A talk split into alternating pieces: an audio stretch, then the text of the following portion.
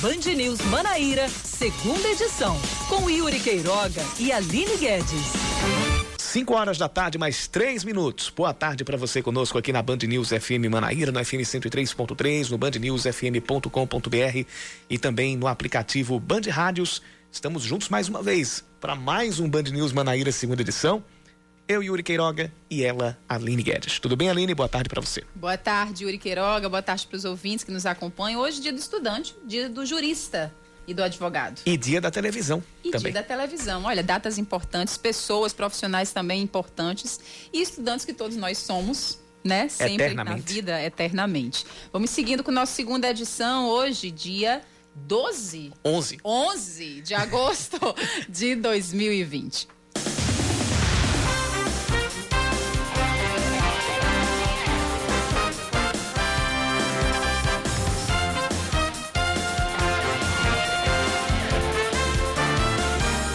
Secretaria de Saúde do Estado divulga mais um balanço dos, da, dos dados a respeito do coronavírus aqui na Paraíba e confirma mais 1.453 novos casos de coronavírus no estado. O número de pacientes chega a 91.819. Destes, 45.744 estão curados.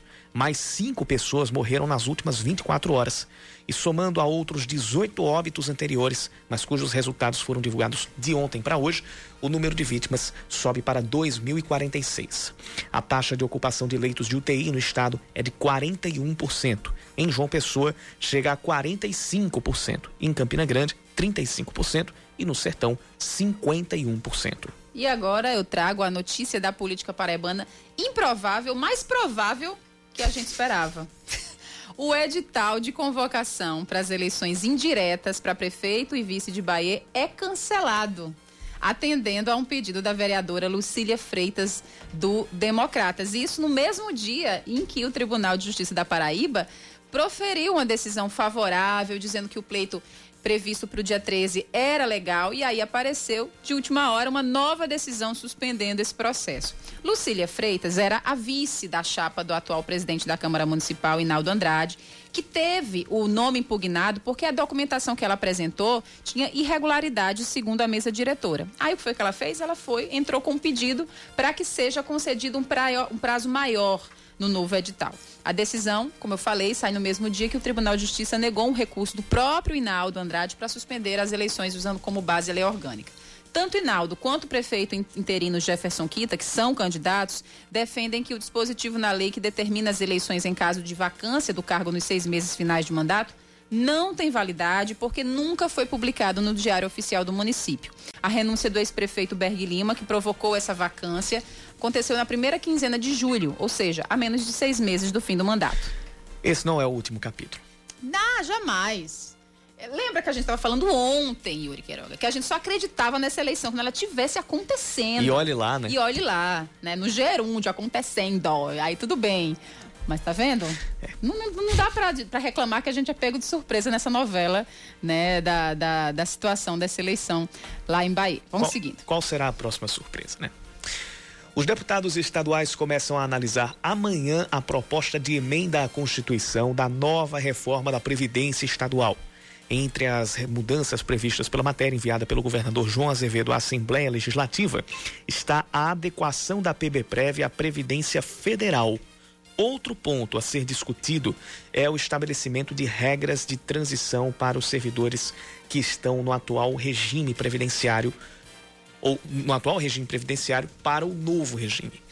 A proposta já teve parecer favorável da comissão especial na reunião por videoconferência que aconteceu na última terça-feira. A Romaria da Penha, que reúne meio milhão de pessoas todos os anos, vai acontecer no dia 12 de dezembro este ano e deve ganhar um novo formato. Tradicionalmente, a peregrinação acontece no quarto domingo de novembro, mas como o calendário das eleições foi modificado por causa da pandemia do coronavírus, a data vai coincidir com o período de campanha, caso haja segundo turno aqui em João Pessoa. Então, por isso, as decisões é, devem levar em conta tanto essa situação do, da, da, eleição do segundo turno, quanto, logicamente, a situação epidemiológica da capital, como as recomendações das autoridades em saúde. A gente vai trazer mais informações sobre esse novo formato ainda neste jornal. O meia Cássio Gabriel é o segundo jogador em menos de uma semana a ser desligado do Botafogo. O jogador atuou em 20 partidas e marcou um gol durante essa temporada, depois de chegar como um dos principais reforços para o Belo. Na semana passada, o atacante Maicon Aquino, que chegou a ser emprestado para o Penapolense e voltou, Penapolense de São Paulo, foi dispensado. Outras alterações no elenco devem ser confirmadas pela diretoria após as chegadas do treinador Rogério Zimmermann, que foi apresentado esta tarde, e do novo vice de futebol, uma cara conhecida, o ex-presidente Nelson Lira. Agora são 5 e 8, 5 da tarde, mais 8 minutos. Boa tarde para você. Este é o Band News Manaíra, segunda edição, e você participa conosco mandando sua mensagem para o nosso WhatsApp 991 11 9207 991 11 9207.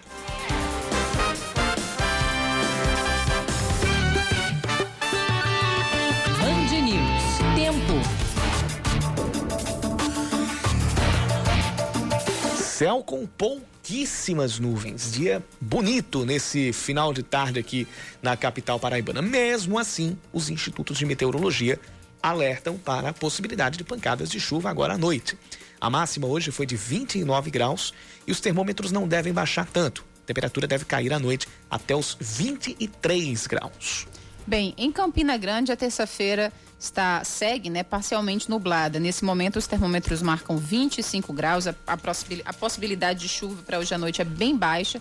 Porém, os termômetros eh, devem baixar, a temperatura deve cair, deve chegar a mínima de 16 graus hoje à noite.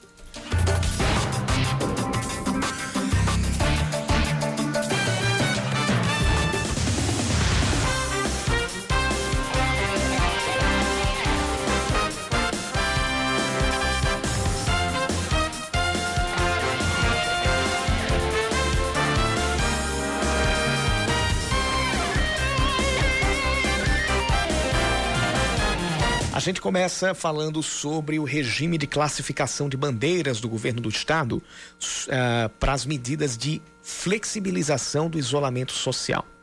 O prefeito de Santa Rita, Emerson Panta, discorda que a cidade continue sendo classificada ainda em bandeira laranja, que é aquela aquele segundo grau maior de risco e que permite somente a abertura de serviços essenciais e daqueles determinados em, em, em, pelo, pelo governo do estado, daqueles é, que constam em decreto.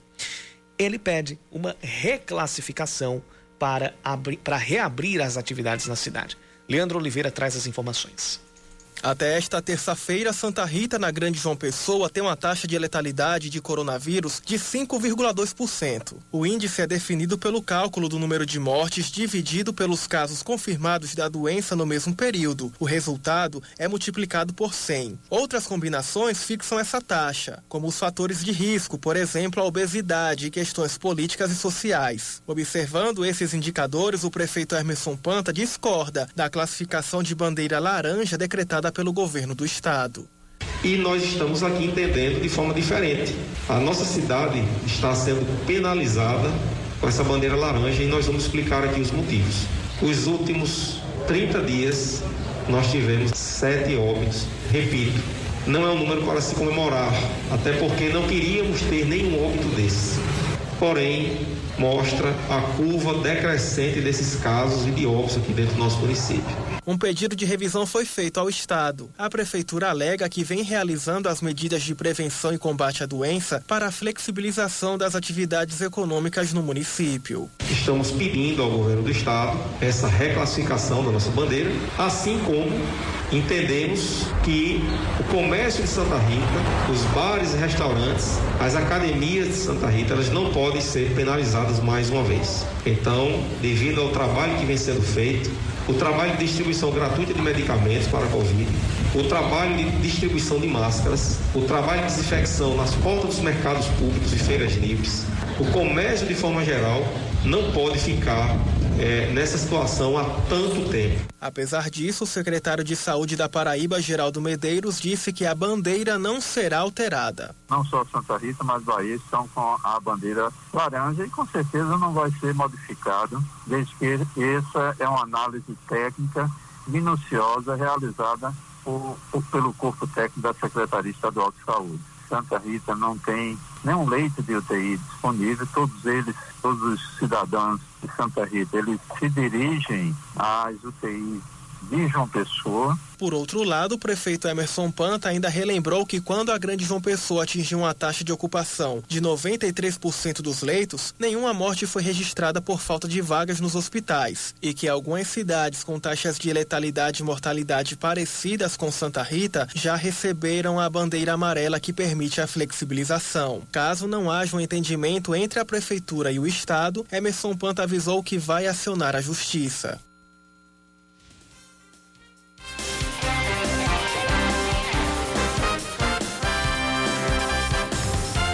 Cabo Gilberto é o novo líder da bancada de oposição na Assembleia Legislativa da Paraíba. A decisão foi tomada hoje durante um almoço que aconteceu aqui em João Pessoa. Além de Gilberto, participaram do encontro a deputada Camila Toscano, do PSDB, e os deputados Valber Virgulino, do Patriota, Anderson Monteiro, do PSC, João Henrique, do PSDB e Tovar Correia Lima, também do PSDB. Galego de Souza, do PP, doutora Paula, também do PP, Bosco Carneiro, do Cidadania e Moacir Rodrigues, do PSL, não estiveram presentes. Cabo, Cabo Gilberto vai substituir Ranieri Paulino, do MDB, que deixou a função para aderir à base do governador João Azevedo do Cidadania.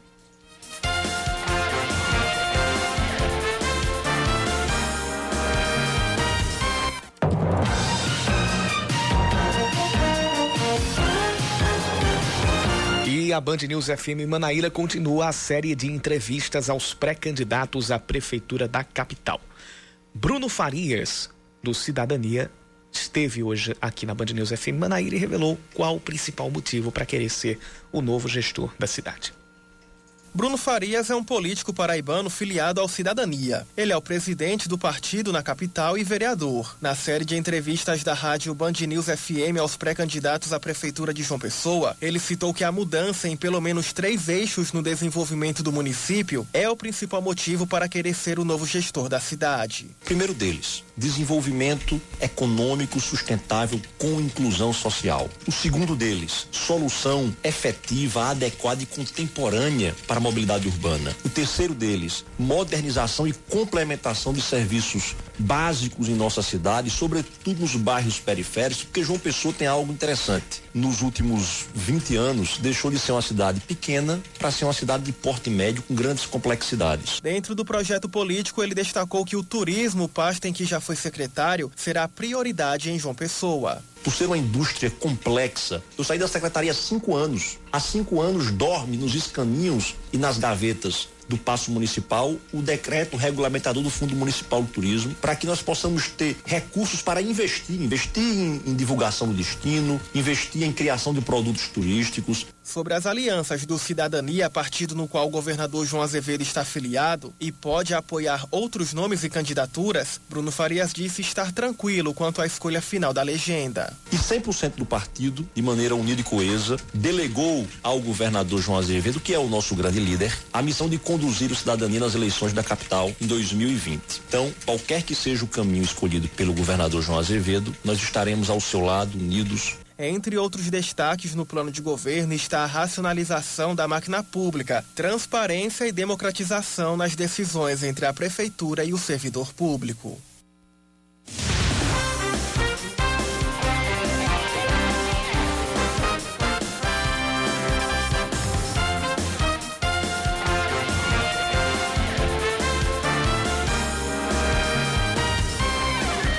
Prefeito de Campina Grande, Romero Rodrigues, acabou de anunciar no perfil dele no, no Instagram é, que amanhã as repartições públicas em Campina Grande, as repartições públicas municipais, terão os funcionários é, liberados a partir das três e meia da tarde. Motivo é o jogo, o primeiro jogo da grande final do Paraibano entre Campinense e 13, que vai acontecer amanhã à tarde lá no estádio Amigão. O jogo vai ser às quatro da tarde. O anúncio foi feito aqui na, na, na página do, do, do, Romero, do Romero Rodrigues, na, no Instagram, página oficial dele. É, vale lembrar que essa é a, a, primeira partida, ela foi marcada na semana passada para esse, esse horário. Ia ser de primeira às 3h45, depois passou para as quatro da tarde, mas continua sendo uhum. no período da tarde. E Campinense 13 voltam a decidir o Campeonato Paraibano depois de 12 anos. O jogo vai ser com portões fechados, mas com transmissão por TV, e aí, é, em virtude disso, o prefeito anunciou essa, essa liberação. Ela não vale, segundo o, o a postagem, para os colaboradores que trabalham na área da saúde, mas as outras repartições públicas, aquelas que não envolvam a área da saúde, nem, nem estarão liberadas. essencial, né, Yuri? É, nem o serviço essencial. É, mas as repartições públicas, as demais, estarão liberadas a partir das três e meia da tarde. Olha só, Veda... Yuri. Você lembra de algum, de algum episódio assim em campeonato estadual? de liberação de eu não, ponto, facu assim, eu, de ponto facultativo para ser eu não sei Eu não sei se já fizeram em Souza, lá em 2007, uma vez que uma semifinal de campeonato foi num dia útil à tarde. Mas eu não tenho certeza se, se, se isso aconteceu. No tempo, ainda, ainda, ainda era. É, a cidade era gerida por Salomão Gadelha, já falecido. É, e teve um, um, jogo da semifinal do Paraibano, Souza e Campinense lá, que foi numa quarta-feira de tarde também. É, mas eu não lembro se teve o decreto de ponto facultativo naquele ano, 13 anos atrás, né? Eu nem morava em Souza, morava em Minas ainda. Então ficava sabendo das coisas ou por familiares ou por internet, mas eu não lembro é, é, se da, naquele, naquele dia teve. É, mas está aí. Está aí. Ponto facultativo para os torcedores, pros torcedores de Campina Grande. É, os, os que trabalham na, na os que trabalham no município. Os que são servidores públicos municipais. Isso. Não é isso? Exatamente. Ponto facultativo para acompanhar o jogo em casa. Né? Pelo é, menos isso é, é o que. É, em casa. O jogo é não, vai ser, não vai ser com, com presença de público liberada no estádio Amigão. Até porque se fosse, ia entupir, né? A gente conhece, todo mundo conhece o clássico dos maiorais em top. É um dos maiores clássicos do interior do Brasil, não é somente aqui da Paraíba. É, mas ele vai estar tá com portões fechados.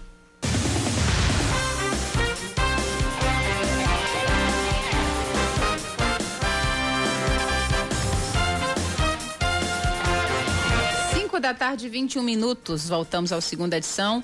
A Prefeitura de João Pessoa marca para amanhã, às 9 da manhã, a entrega da primeira etapa da requalificação da Avenida Epitácio Pessoa. As obras estão sendo tocadas com recursos próprios e o projeto de requalificação da avenida foi apresentado em dezembro do ano passado. Os investimentos ao todo são da ordem de 8 milhões e meio de reais. O corredor agora vai se chamar Avenida Passeio Epitácio Pessoa. E ao fim da obra devem ser é, implantadas faixas de pedestre com iluminação inteligente, ilhas de convivência no canteiro central e melhorias nas paradas de ônibus. Não haverá desfiles cívicos no dia 7 de setembro em Campina Grande. O evento tradicionalmente acontecia na Avenida Floriano Peixoto, no centro da cidade, mas foi cancelado neste ano por causa, aliás, pela prefeitura, por causa da pandemia.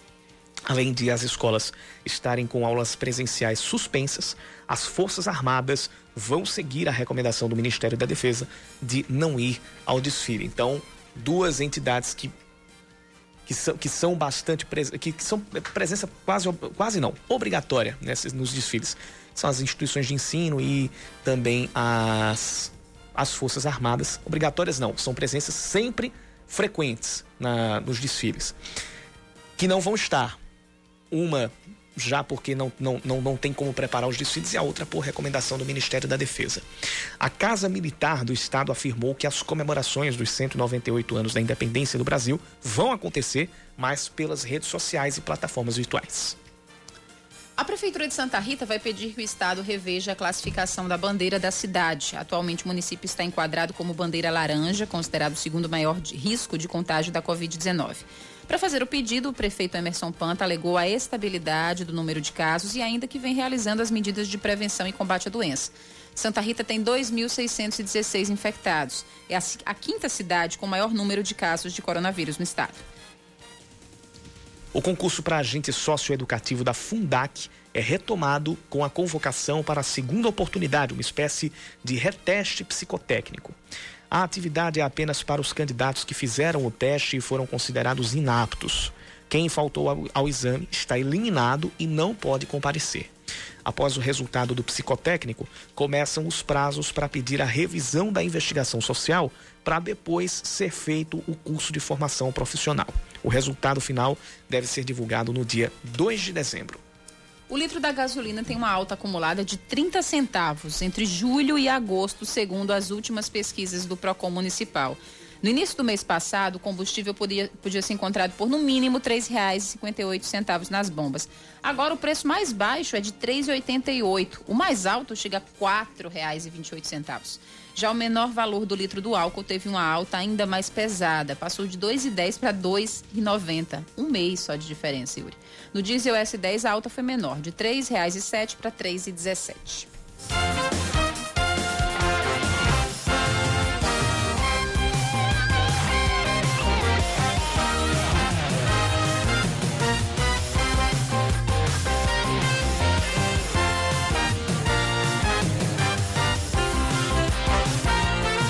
São 5 e 25 da tarde. Como nós falamos no, no início do jornal, a Romaria da Penha foi adiada. Romaria da Penha que tradicionalmente acontece no quarto fim de semana de novembro, ela foi adiada e vai acontecer agora em 12 de dezembro. Além da data, a programação do evento religioso também vai sofrer algumas alterações. E é sobre essas alterações que a gente conversa a partir de agora com o reitor do Santuário da Penha, Monsenhor Nereudo Freire Henriques. Monsenhor Nereudo, seja bem-vindo ao Band News Manaíra, segunda edição. Boa tarde para o senhor. Boa tarde, Yuri. Boa tarde, ouvintes da Band News. É com alegria que nós poderemos, quem sabe, partilhar um pouco daquilo que nós estamos fazendo é, em prol da Romaria de Nossa Senhora da Penha. Bom, uh, ato contínuo a definição da data, que é o adiamento ele, ele acontece por causa da reprogramação do calendário eleitoral, é, vem também as outras definições sobre como a Romaria deve acontecer, que tipo de alterações no formato da Romaria já estão definidas ou ainda, é, ainda estão sendo estudadas essas alterações? A primeira, como você já falou, é a alteração da data do dia 29 para o dia 12 de dezembro. Depois, a programação. A igreja tem uma grande preocupação com a vida. Nós estamos atravessando uma pandemia e queremos preservar a vida dos romeiros e romeiras. Nós estamos tendo algumas reuniões com todo, toda a coordenação do santuário, estamos ouvindo várias pessoas, várias sugestões e vamos também ouvir o governo do estado, a prefeitura municipal de João Pessoas, as autoridades sanitárias, para juntos encontrarmos, quem sabe, alternativas para a celebração da festa. Uma coisa é certa, não será como os anos anteriores, aquela grande multidão. O fato da pandemia faz o convite para que o devoto, a devota, em primeiro lugar, possa preservar a vida e oferecer a sua vida a Deus e oferecer a nossa mãe, aqui aclamada como Nossa Senhora da Penha. Não existem várias sugestões. Com certeza haverá muitas celebrações de Eucaristia, e aí serão, serão todas transmitidas pelos meios, pelas tecnologias usadas hoje. E com certeza nós em breve poderemos divulgar a programação mas sempre atentos às autoridades sanitárias, sempre atentos à defesa da vida. Mas estamos pensando, estamos rezando e aproveitamos para pedir também ao devoto, à devota, que peça sabedoria divina. E assim, na oração, nós com certeza encontraremos alternativas viáveis. Monsenhor, é, assim como aconteceu agora né, na festa da padroeira é, da nossa cidade, alguns eventos, por exemplo, passeatas, é, pequenas caminhadas é, que eram realizadas aqui na capital foram transformadas em missas drive-in e também em carreatas. Isso está é, sendo ponderado por todos que estão pensando nessa, nesse novo formato, isso poderia já ser dado como certo, ao invés de uma romaria, uma carreata e, por fim, uma missa drive-in? Veja só, nós temos como sugestão a carreata, a missa drive-in, que é muito interessante, é uma experiência positiva. Porém, nós temos que, quem sabe, ouvirmos também outras sugestões. Porque quando a gente acolhe as pessoas que vêm no veículo, é algo interessante, mas como é que ficam os pobres, os mais pobres, que vêm ao, ao santuário de Nossa Senhora da Penha, que não tem um veículo, que tem dificuldades? Então, creio que são alternativas que nós estamos estudando. Eu, particularmente, tenho uma preocupação especial com os empobrecidos. Os empobrecidos durante a vida sempre são excluídos. E a missa é o banquete da vida. Nós não podemos, de forma alguma, deixar os pobres de lado. Então, a primeira preocupação minha e da coordenação é o que fazer para acolher os pobres, os empobrecidos. Os empobrecidos já não têm espaço na sociedade. Imagine não ter espaço na igreja. Temos que acolher com alegria. Temos que ter consciência da preservação da vida. Mas estamos estudando alternativas para acolher a todos, porém em um outro formato, diferente dos anos anteriores. Até porque, né, Monsenhor, é sabido de todos, né, que a Romaria da Penha é o maior evento é, cristão que temos aqui no nosso estado e muitos fiéis vêm de várias partes da Paraíba, de outros estados, né? São, são fiéis que esperam o ano todo por esse momento de fé. Então, logicamente, existe toda essa preocupação, lógico, do Senhor e de todos os envolvidos de pensar numa forma democrática, né? De acolher todas essas pessoas. Assim, com certeza, a primeira sugestão nossa é a oração pessoal, a oração familiar. Pedindo o quê? Pedindo sabedoria a Deus. Porque a sabedoria vai fazer com que cada cristão, cada devoto e devota, compreenda a sua missão no momento de uma pandemia. Devemos, quem sabe, estarmos em casa rezando, pedindo a Deus e a Nossa Senhora da Penha que nos ajude, que nos dê pessoas capazes de pensar, de estudar, cientistas, estudiosos, para encontrar uma vacina. Primeira, primeira, primeira atitude que é fundamental. Depois, nós vamos fazer um trabalho de conscientização. E, quem sabe, nós em breve estaremos superando a pandemia e no próximo ano nós teremos uma grande festa festa de agradecimento da vida, festa da superação da pandemia, festa de um mundo novo. A pandemia vai nos ensinar a construirmos um mundo diferente um mundo solidário, um mundo de paz, um mundo de justiça, um mundo onde as pessoas possam cultivar melhor a vida. Quem sabe é o grande desejo de Nossa Senhora da Penha para seus filhos e filhas.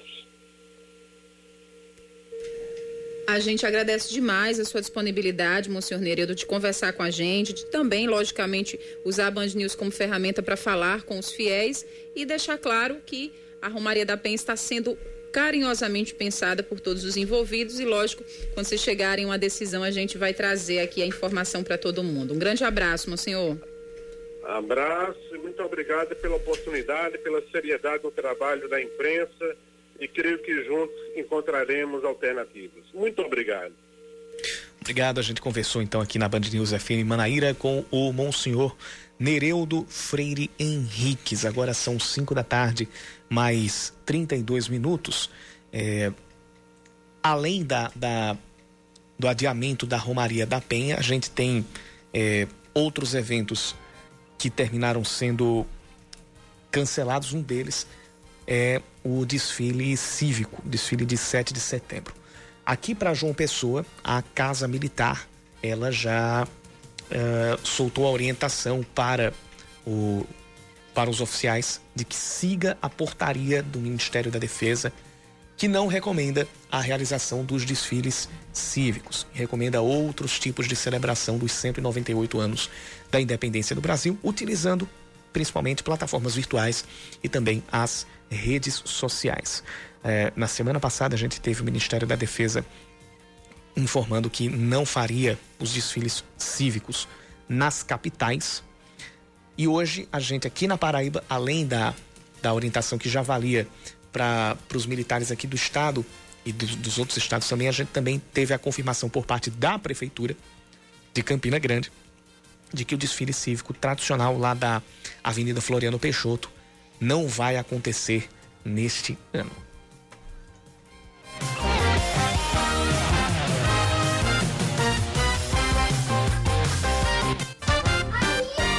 Filhos, com Roseli Saião e Thaís Dias.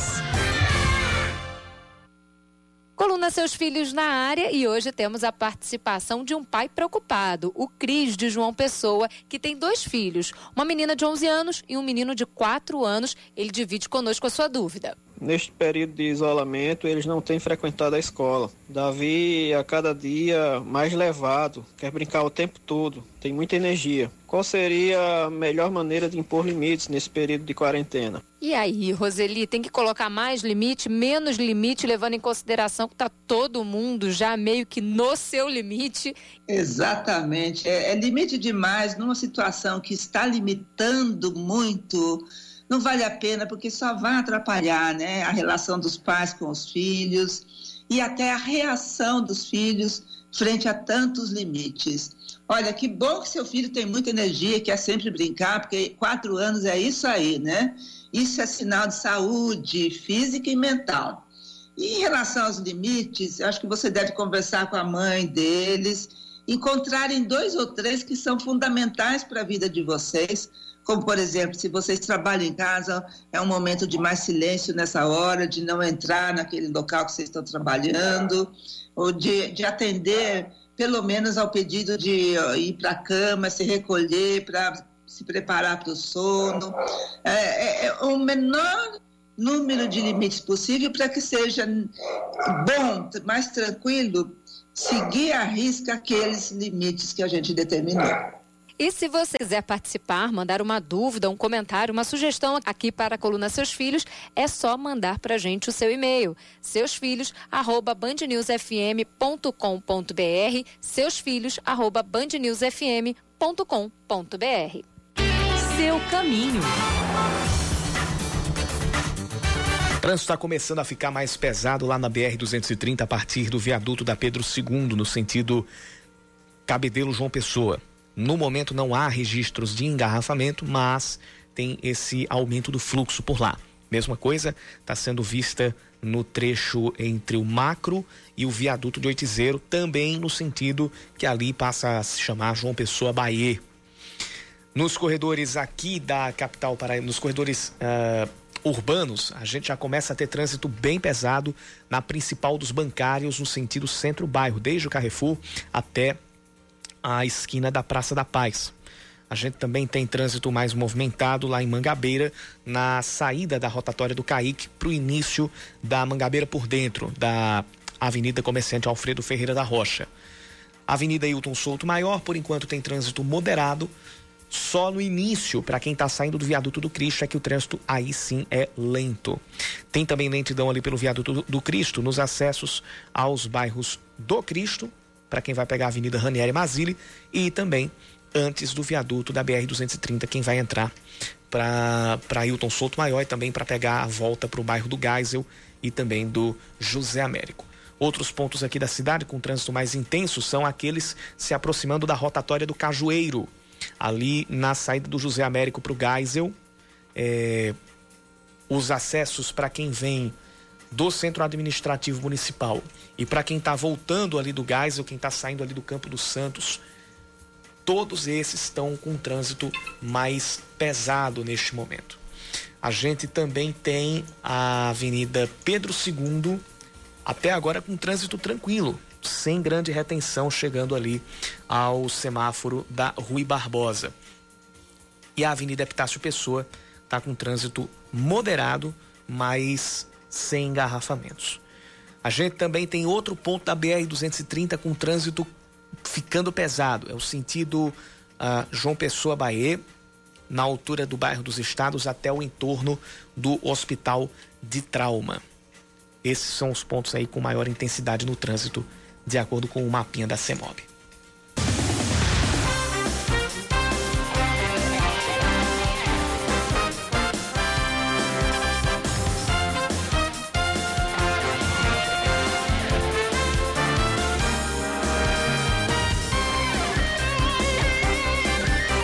Pregos, 5 e 40 A gente continua junto aqui no Band, no Band News Manaíra, segunda edição.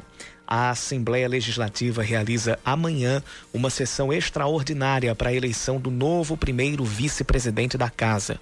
O edital do pleito foi publicado ontem no Diário do Poder Legislativo. O cargo está vago devido à morte do deputado estadual Genival Matias no último dia 19 de julho, vítima de um acidente vascular cerebral hemorrágico. O acidente aconteceu enquanto ele passeava de jet ski em uma praia de Pernambuco. Uma nota técnica elaborada pela Secretaria de Saúde do Estado alerta profissionais de saúde das prefeituras sobre uma síndrome associada à Covid-19. É uma doença rara que pode atingir crianças e adolescentes e tem riscos consideráveis de levar à morte.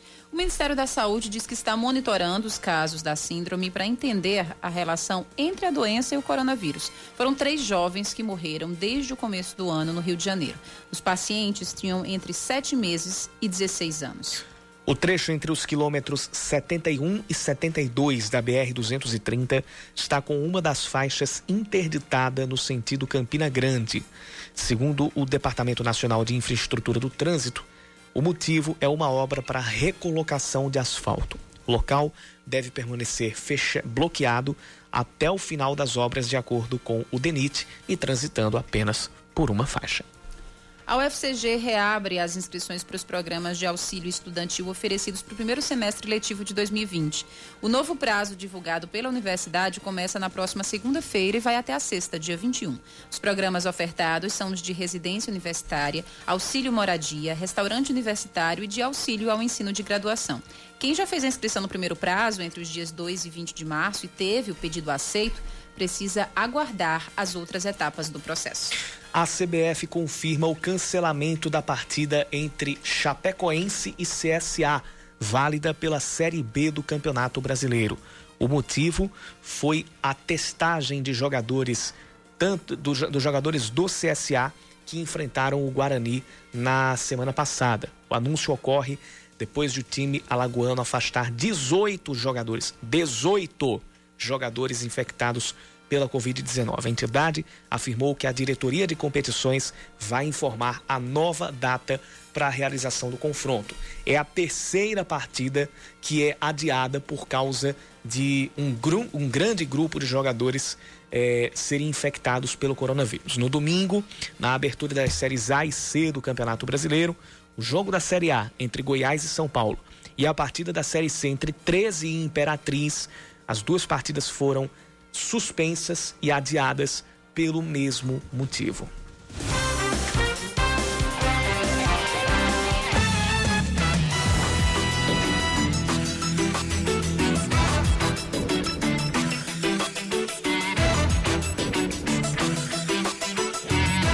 Brevemente a gente volta a falar do balanço que foi publicado hoje pelo governo do estado sobre os casos e as mortes pelo coronavírus aqui na Paraíba. Para quem ligou o rádio agora, esse balanço foi publicado por volta das 4h40 da tarde e são mais 1.453 casos confirmados, elevando o número de pessoas que já tiveram contato com a doença para 91.819, isso de acordo com os dados do governo do estado. Outros 107.010 casos suspeitos foram descartados. Dessas pessoas que pegaram coronavírus, infelizmente, 2.046 já faleceram. Número de casos recuperados, número de pessoas curadas é de 45.744, ou seja, quase metade das pessoas que uh, foram infectadas pelo, pela Covid-19.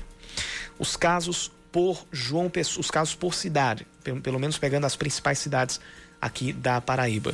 João Pessoa já tem 23.298 casos. Campina Grande é a segunda cidade com maior número de casos, são 11.379. Guarabira tem 3.657. A cidade de Cabedeiro tem 2.553. Uh, Patos, atenção, a cidade de Patos passou de 3 mil casos. Então, junto com. Junto, junto à cidade de Guarabira, a gente tem Patos como outra cidade com mais de 3 mil casos, são 3.120. Depois vem é, Santa Rita, com 2.653, Cabedelo, com 2.553, a cidade de Mamanguape também tem um alto índice, são 2.156 casos. É, e também Bahia, aqui na região metropolitana, outra cidade com muitos casos, são 1.621. Ah, lá no sertão, além de Patos, que tem esse, esse índice alto já de 3.120 pessoas com a, com a Covid-19, ou que pelo menos já tiveram contato com a doença, a gente tem é, Souza com 1.439 casos, cidade de São Bento, que aparece com 1.569 e Cajazeiras, que tem 1.402. Itabaiana, aqui na Mata Sul da Paraíba, já tem 1.039 casos. Pedras de Fogo tem 1.258. É, e a cidade de Juripiranga tem 455. Em outra ponta, do, em outra região do estado, aqui na, na, na zona da mata, mais, chegando mais perto do Agreste, chegando ali perto de Guarabira, a gente tem Sapé, que aparece com 969 casos. Mari tem 1.076 casos já confirmados.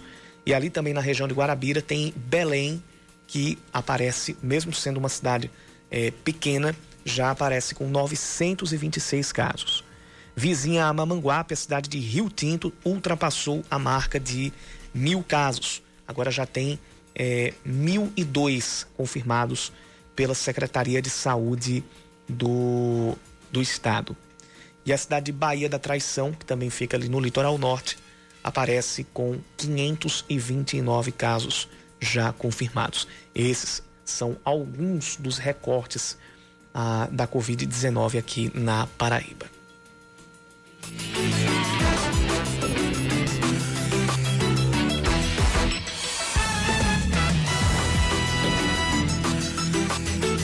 De pandemia, Yuri Queiroga, logicamente existe uma, um receio de procurar um médico, de ter que ir a uma clínica, a um hospital, a unidade hospitalar, caso a pessoa se sinta doente. Mas essa questão pode trazer um outro problema, a automedicação. Os especialistas veem com muita preocupação o uso de medicamentos sem prescrição médica, principalmente durante a pandemia. A gente acompanha agora a reportagem de Aline Laranjeira. A automedicação é uma prática comum entre os brasileiros e é raro encontrar alguém que não tenha uma farmacinha particular em casa. Sempre que eu sinto dor de cabeça, eu tomo de pirona e resolve. E eu fico sabendo que o medicamento é bom para determinado sintoma ou através de indicação de minha mãe, de minha família, de alguém que eu conheço que já tomou ou porque eu já tomei, né? Ou algum médico já me passou e deu certo comigo. O costume contraindicado pelos profissionais de saúde tem sido uma preocupação ainda maior durante a pandemia do coronavírus, segundo o CFF, o Conselho Federal de Farmácia. Segundo dados do Conselho, as vendas de substâncias divulgadas como eficientes no combate e prevenção ao coronavírus e que foram propagadas em fake news sofreram um aumento entre janeiro e junho deste ano em relação ao mesmo período do ano passado em todo o país. A ivermectina foi a campeã em comercialização com 298%. Já as vitaminas C e D tiveram crescimento nas vendas de 104% e 62%, respectivamente. A hidroxicloroquina aumentou em 50%. A farmacêutica e professora Patrícia Quariguazi chama atenção para a prática da automedicação. Segundo ela, o uso de medicamentos sem orientação de profissionais de saúde pode influenciar em resultados de exames laboratoriais e atrapalhar diagnósticos como como o da Covid-19. Esse medicamento que a pessoa administra pode estar mascarando resultados de exames laboratoriais, condições clínicas do paciente, fisiológicas. Então, isso acaba mascarando um possível resultado, podendo ser Covid ou não Covid. Dados do CFF ainda apontaram que o número de receitas explodiu no país inteiro. Nos primeiros cinco meses desse ano, em comparação com o mesmo período do ano passado, o crescimento foi de 863% para a hidroxicloroquina e 1.921% para ivermectina. Para a vitamina C, houve aumento de 95% em prescrições e de 393% para a vitamina D. Patrícia menciona a importância do farmacêutico para avaliação das prescrições médicas. Porque o papel deste farmacêutico é ter um consultório farmacêutico onde ele vai receber esse consumidor, abrir um prontuário, verificar todo o histórico desse paciente, se ele é alérgico, se ele toma algum medicamento em paralelo, porque o risco em consumir um medicamento sem prescrição ou com prescrição é o mesmo. O CFF recomenda que os usuários de medicamentos busquem orientações dos farmacêuticos que trabalham seguindo as recomendações da Anvisa.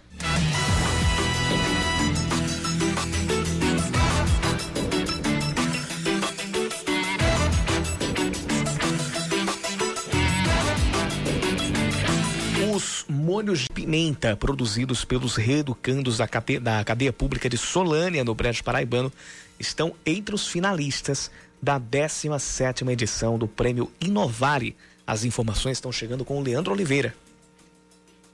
Tudo começou com o projeto Hortas para a Liberdade, uma iniciativa da Secretaria de Administração Penitenciária da Paraíba. A ideia é fazer com que os reeducandos se sintam úteis e desenvolvam um ofício capaz de mudar a vida deles, mesmo estando privados da liberdade. Edivaldo Antônio de Macena é um dos 103 apenados da cadeia pública de Solânia, no Brejo, que tenta reescrever a própria história. É, trabalhar, né? E passando cumprindo a pena, né? Deus quiser, tudo vai dar certo, não de Jesus. Deixar para trás, não Jesus. O novo capítulo é redigido não com lápis ou caneta, mas no plantio e cultivo de pimentas. São seis tipos de plantas que viram molhos, atividade que envolve seis presos. E segundo o diretor da cadeia de Solânia, André Miguel, além do trabalho reduzir a pena, ainda traz a sensação de tranquilidade. E esses projetos de ressocialização, eles têm mantido a tranquilidade da unidade prisional na medida que tira o reeducando do ócio e o capacita profissionalmente para que este desenvolva uma atividade econômica quando este for posto em liberdade. A fabricação dos molhos acontece em parceria com a Universidade Federal da Paraíba. De acordo com o estudante de agroecologia Sérgio Sidney, todos os protocolos sanitários são seguidos, o que garante a qualidade e o sabor das 50 garrafas produzidas por semana. 100% livre de agrotóxicos. Agora nós estamos aumentando nossa produção nessa segunda leva para 120 vasos e trabalhar apenas com variedades que nos forneçam alta produtividade.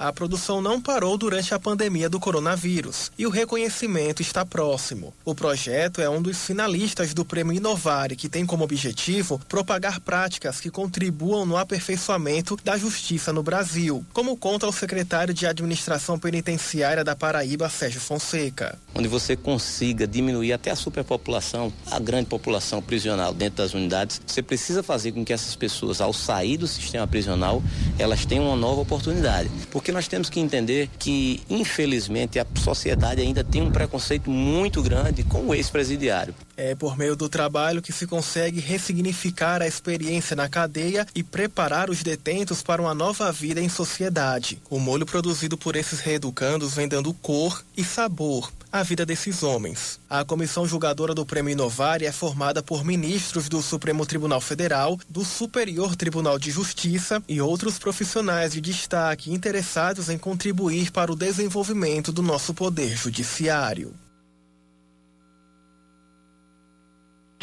Seu caminho.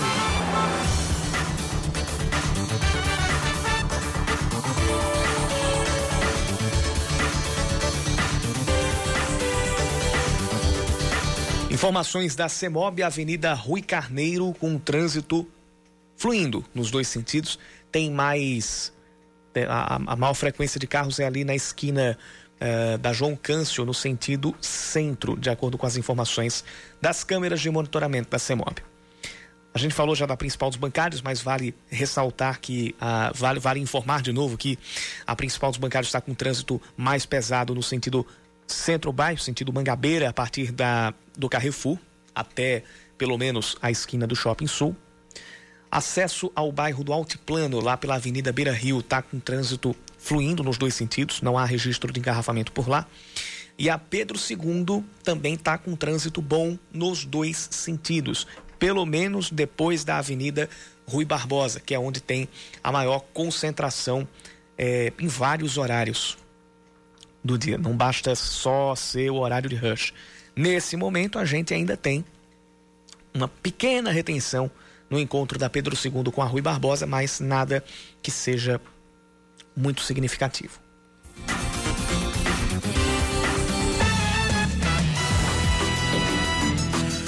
Eu ia colocar a trilha de esportes, mas é, como o assunto da, do nosso momento esportivo aqui na no segunda edição é, não é em relação ao jogo mesmo, aí eu vou deixar essa trilha. Hoje tivemos mais um protesto de torcedores do Botafogo contra a diretoria, contra o presidente Sérgio Meira e a respeito eles insatisfeitos com o momento que o Botafogo, o Botafogo vive dentro e fora de campo.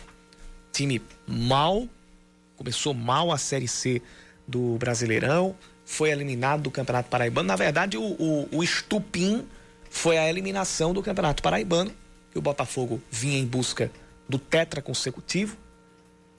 Franco favorito, mas acabou sendo eliminado pelo 13, que era um time que começou o ano com bastante desconfiança, mas que depois da pandemia e depois da chegada do técnico Moacir Júnior, é, teve algumas melhorias. Melhorias essas que foram uh, o suficiente para reverter a vantagem no jogo de volta nas semifinais lá em Campina Grande e se classificar para a grande final, eliminando a equipe do, do Botafogo.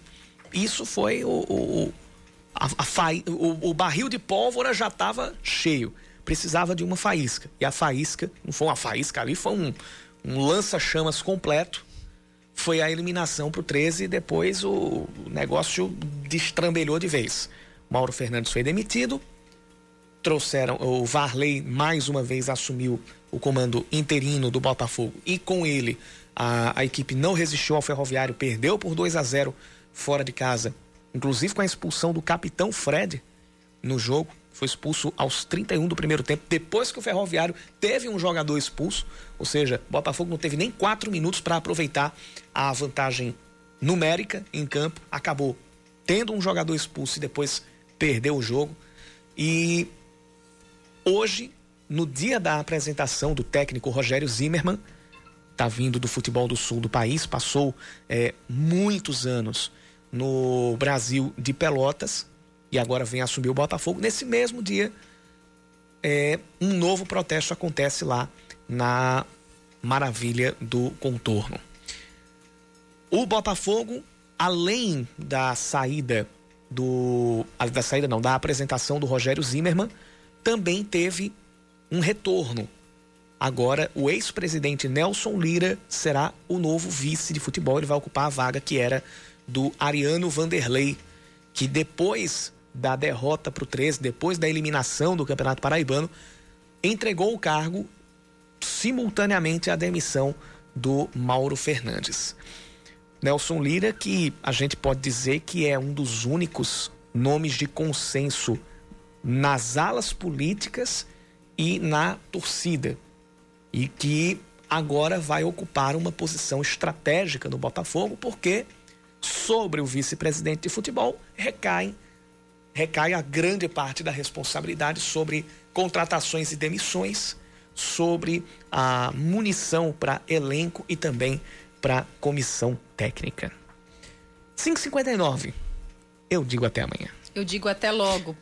Mas amanhã estarei um horário diferente. Amanhã pois eu venho é. pela manhã. Eu vou dizer até logo a Yuri estendido. Até... Exatamente. É, um até logo estendido. A gente só vai se ver novamente, pelo menos dividir a bancada é, na quinta-feira agora. Na quinta-feira. Amanhã estarei excepcionalmente pela manhã, fazendo o Band News Manaíra primeira edição, junto com a Regiane Negreiros. E Cacá Barbosa estará à tarde com a gente, com o Band News Manaíra segunda edição, ao lado da Aline Guedes a partir das 5 da tarde. Um cheiro para todo mundo. Vem aí Reinaldo Azevedo com o É da Coisa. Valeu. Você ouviu Band News Manaíra, segunda edição.